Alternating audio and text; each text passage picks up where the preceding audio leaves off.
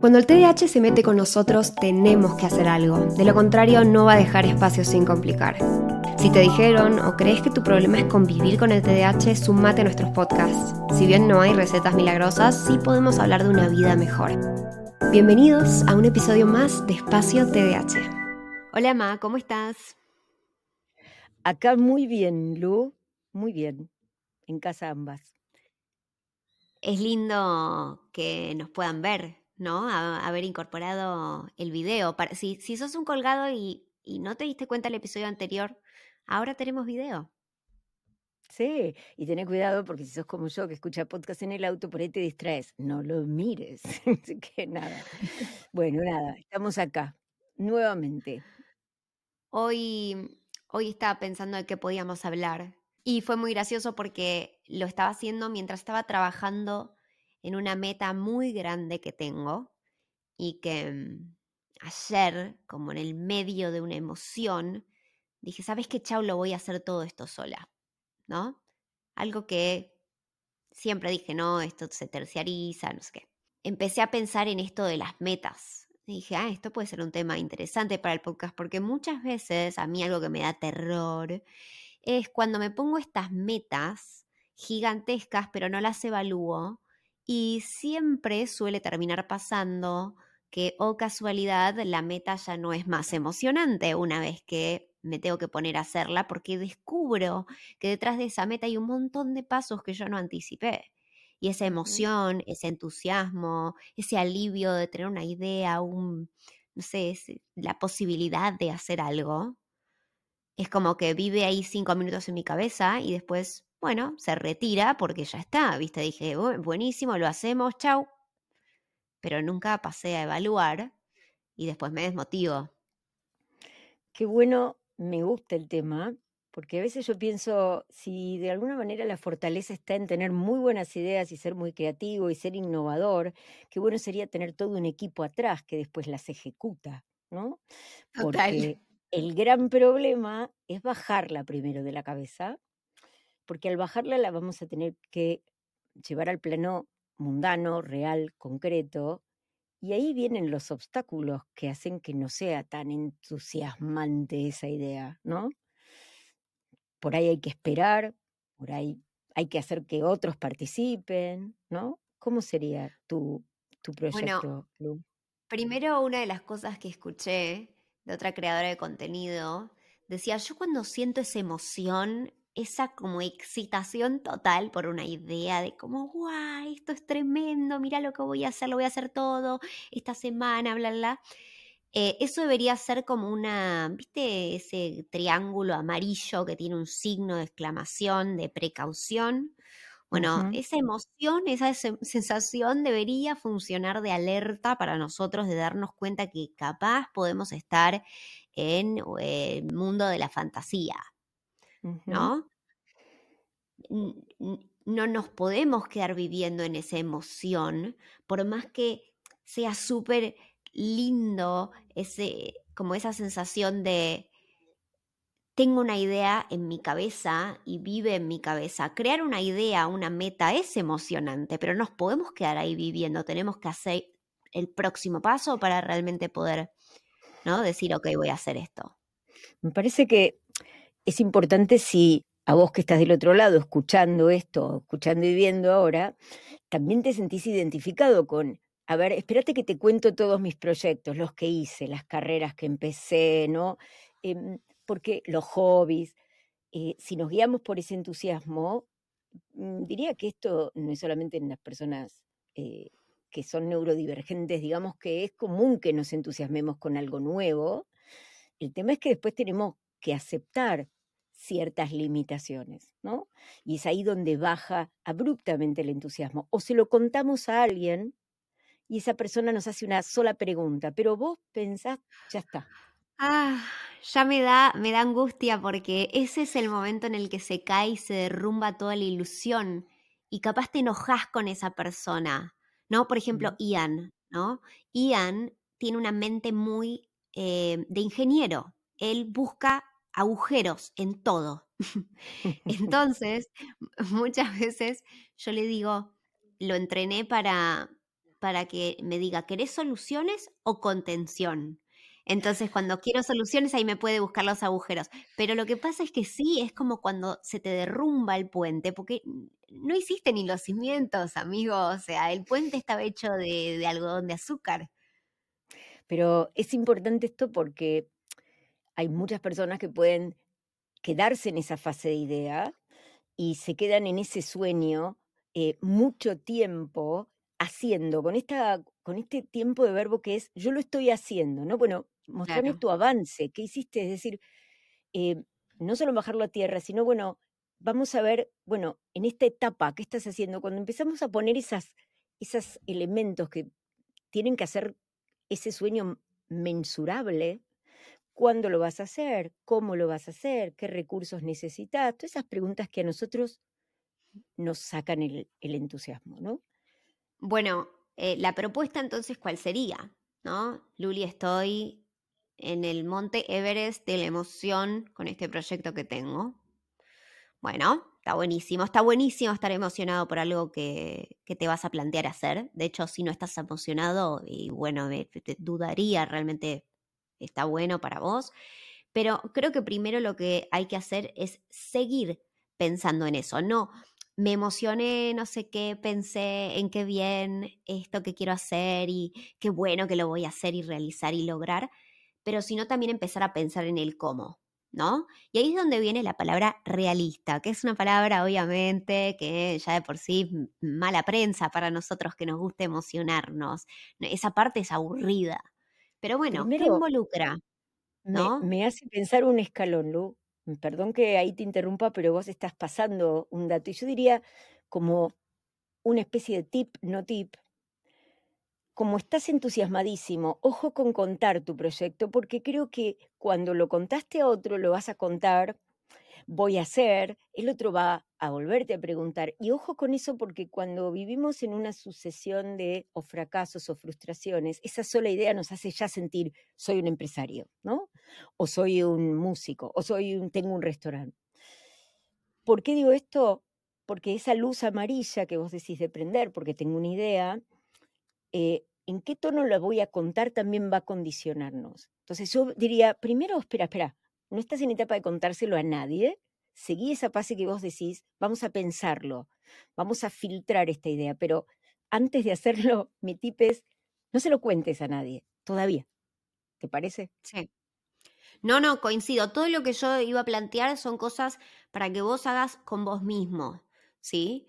Porque como dijimos antes, eh, cuando ya lo contás, viene otra, es otra etapa. También hay que tener cuidado, pues tenemos muy buenas ideas, mala ejecución, eh, te pueden robar la idea. Obviamente no por eso vas a dejar de contarla, pero digo, paso a paso, ¿sí? Em, bueno, en fin, estaba diciendo la palabra realista. ¿Qué involucra esto que quiero hacer?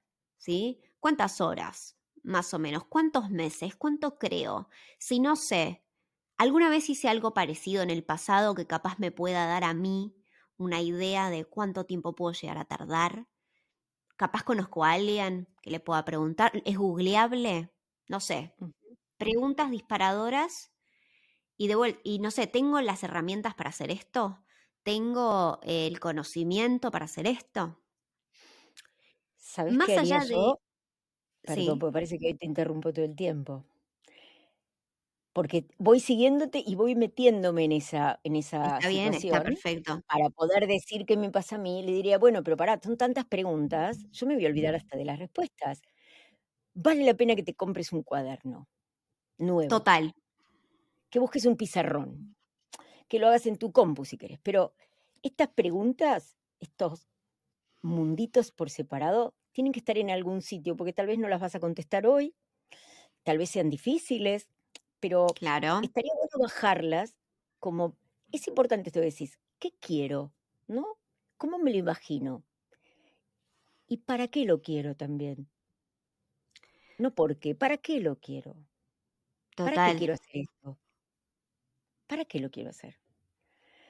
Totalmente. Entonces, yo creo que son importantes esas preguntas y ahí nos podríamos dejar, lo dejamos macerar, diría yo, esa idea, con todas las preguntas que vos ahora vas a abrir.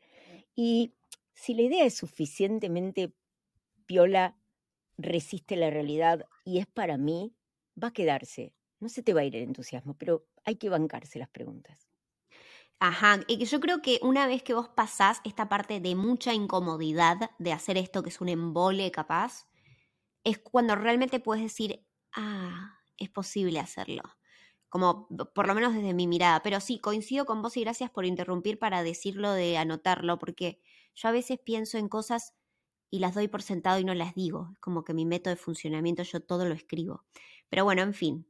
Entonces, Siguiendo este paso, otra buena pregunta o otra buena actitud es ser honesto con vos mismo sobre lo que vas a sentir cuando lo hagas. Eh, te voy a poner un ejemplo concreto. Em, imagínate que tenés ganas de entrar en unos jeans que mm, no te quedan más. Y ya te estás imaginando cómo sube el zipper, estás como, wow, qué emoción. Pero no te pusiste a pensar en el momento en el que la primera semana lo hagas y no te suba? ¿Qué vas a sentir? No te pusiste a pensar que capaz tuviste una mala relación con la comida, entonces capaz eh, va a despertar sensaciones o cosas que te cuesten afrontar. No te hiciste la pregunta de qué tipo de apoyo voy a necesitar para hacer esta meta. Eh, si lo volvemos al, tema del gin, y capaz necesito hablar con una nutricionista, algún profesional de la salud, con mi psicólogo, con quien sea, que capaz me acompañe, porque voy a sacar un montón de estos sentimientos o de, cosas que capaz eh, no, no, puedo manejar solo, ¿no? En tu, ejemplo, en tu ejemplo, la meta sería, quiero entrar en ese gym, para que me quede claro. Es un ejemplo, sí. pero para ponerlo como ejemplo, quiero seguir, ¿cómo sería? Mi meta es... Sí, quiero entrar en el gym. En ese gym.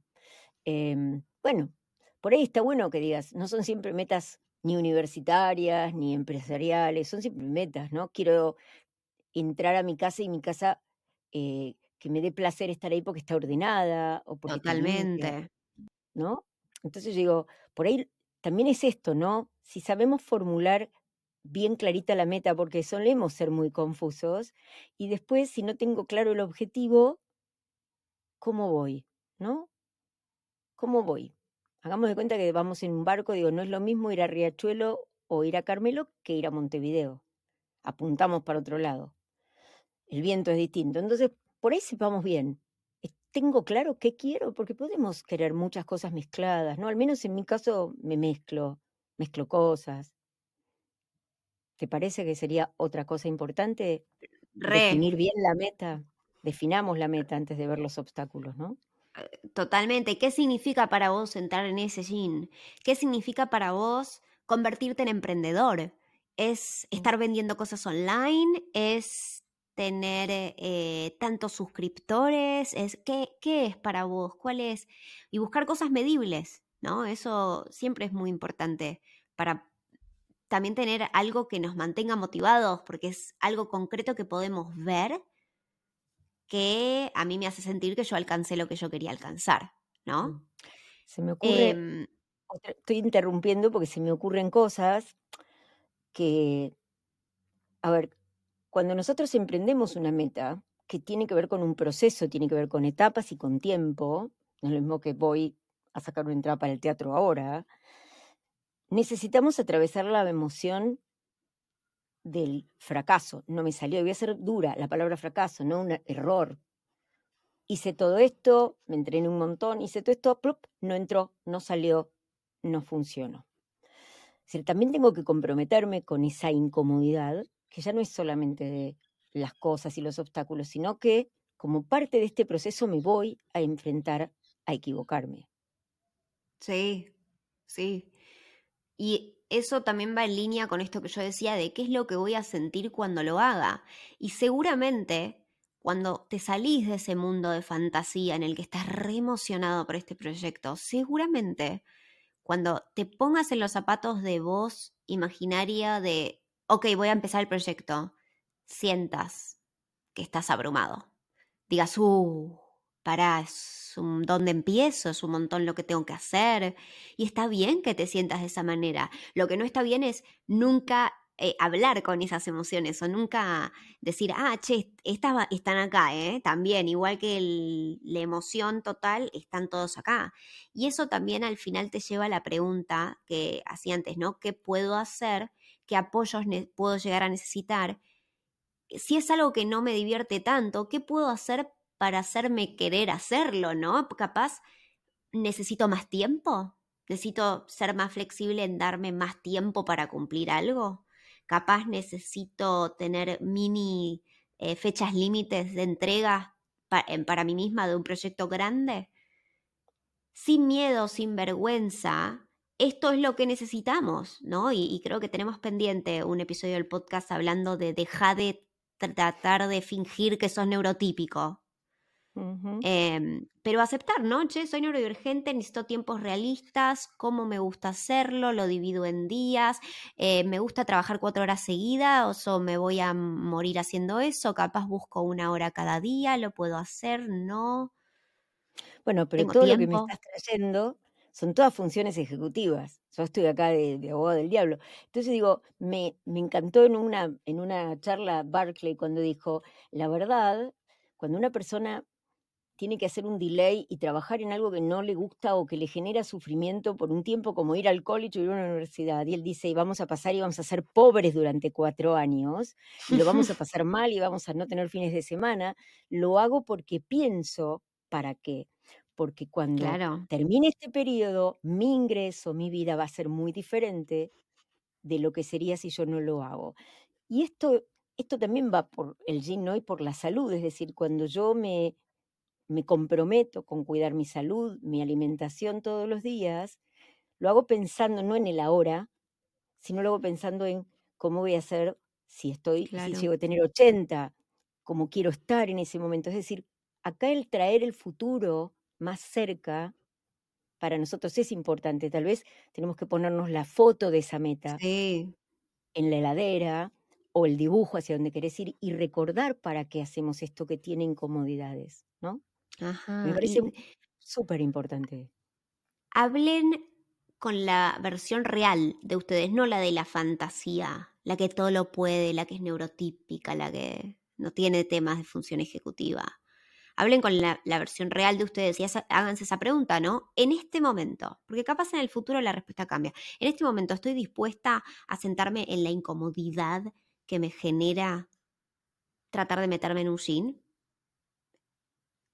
capaz hoy no, capaz hoy no, porque no, no tengo el tiempo, no tengo los recursos que necesito, estoy con muchas cosas para sumarme algo más, mi psicóloga no puede, lo voy a correr, pero creo que todas estas cosas contribuyen mucho a que después no nos sintamos frustrados constantemente porque ya fuimos y le contamos a todo el mundo que íbamos a hacer tal cosa y después no pasó, porque no pudimos ni empezarlo. Nos compramos todas las cosas que necesitábamos, pero duramos dos días y ya está, y toda esa inversión fue a la basura. Em, sé que suena como poco romántico, poco emocionante cuando uno dice, ay, la creatividad que manejo en este momento, soy una visionaria. Pero a veces necesitamos hacer este chequeo con nosotros mismos. Pero yo te lo cambio. En vez de pensar que se me va a pinchar ese globo, ese entusiasmo, Imaginemos que el avanzar es como construir una pared, ¿no? Y la pared, vamos a pensar que la pared es nuestro proyecto. Y a lo mejor nos cuesta mucho poner el primer ladrillo al lado del otro, después al lado, porque lo queremos poner en otro lado. Y ese orden nos va a permitir que cuando empecemos a ver que la pared toma forma y estamos, ahí va a venir la posibilidad de mantenerlo. Pero necesitamos ese tiempo, invertirlo en no poner un ladrillo en cada lado, sino ponerlo donde tiene que ir al lado del otro para armar una pared. Entonces yo digo, me parece que es importante saber que eh, todos estos sueños, no es que los vamos a descartar, pero los vamos a tener que pasar por ese tamiz, ¿no? Me parece muy bueno. Sí, y me hiciste acordar con, con tu ejemplo, me hiciste acordar cuando yo estaba estudiando para el examen en Estados Unidos, que es un examen que te puede sacar de, creo que son 130 puntos a 190 y mm, yo me acuerdo que yo tenía, no, perdón, 180. Yo me acuerdo que yo tenía eh, como mi meta era, no sé, 175. Y yo estaba, imagínate, en 150. Yo me acuerdo de un día decir, che, yo no tengo que estar pensando 175, yo hoy tengo que estar pensando 151, 152. Cuando llego ahí, 153, no 175. Aunque esa es la meta final, está buenísimo que tengas esos, ¿no? esos blocks de ladrillos que se van sumando y sumando y que son puntos de, che, llegué, llegué acá, avancé.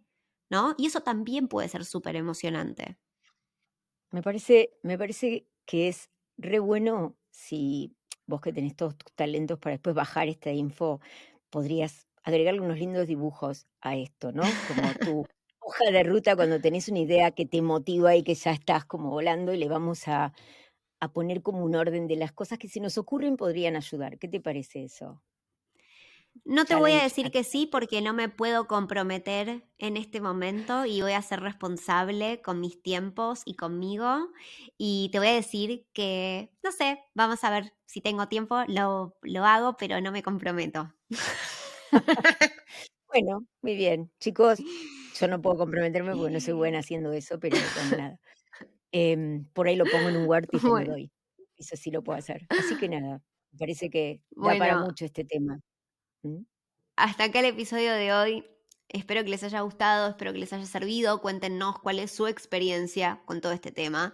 Especialmente me encantaría saber si alguien encontró algo que les sirva para esto, que es diferente a lo que nosotras contamos, porque nada, uno siempre está buscando estrategias, ¿no? Pero bueno, acuérdate que te puedes suscribir a este podcast y seguirnos en todas las redes sociales como arroba espacio TDH no sé qué más decía en este outro, pero poner el like y suscribite, supongo. Y eh, nos vemos en el próximo. Chao, Ma.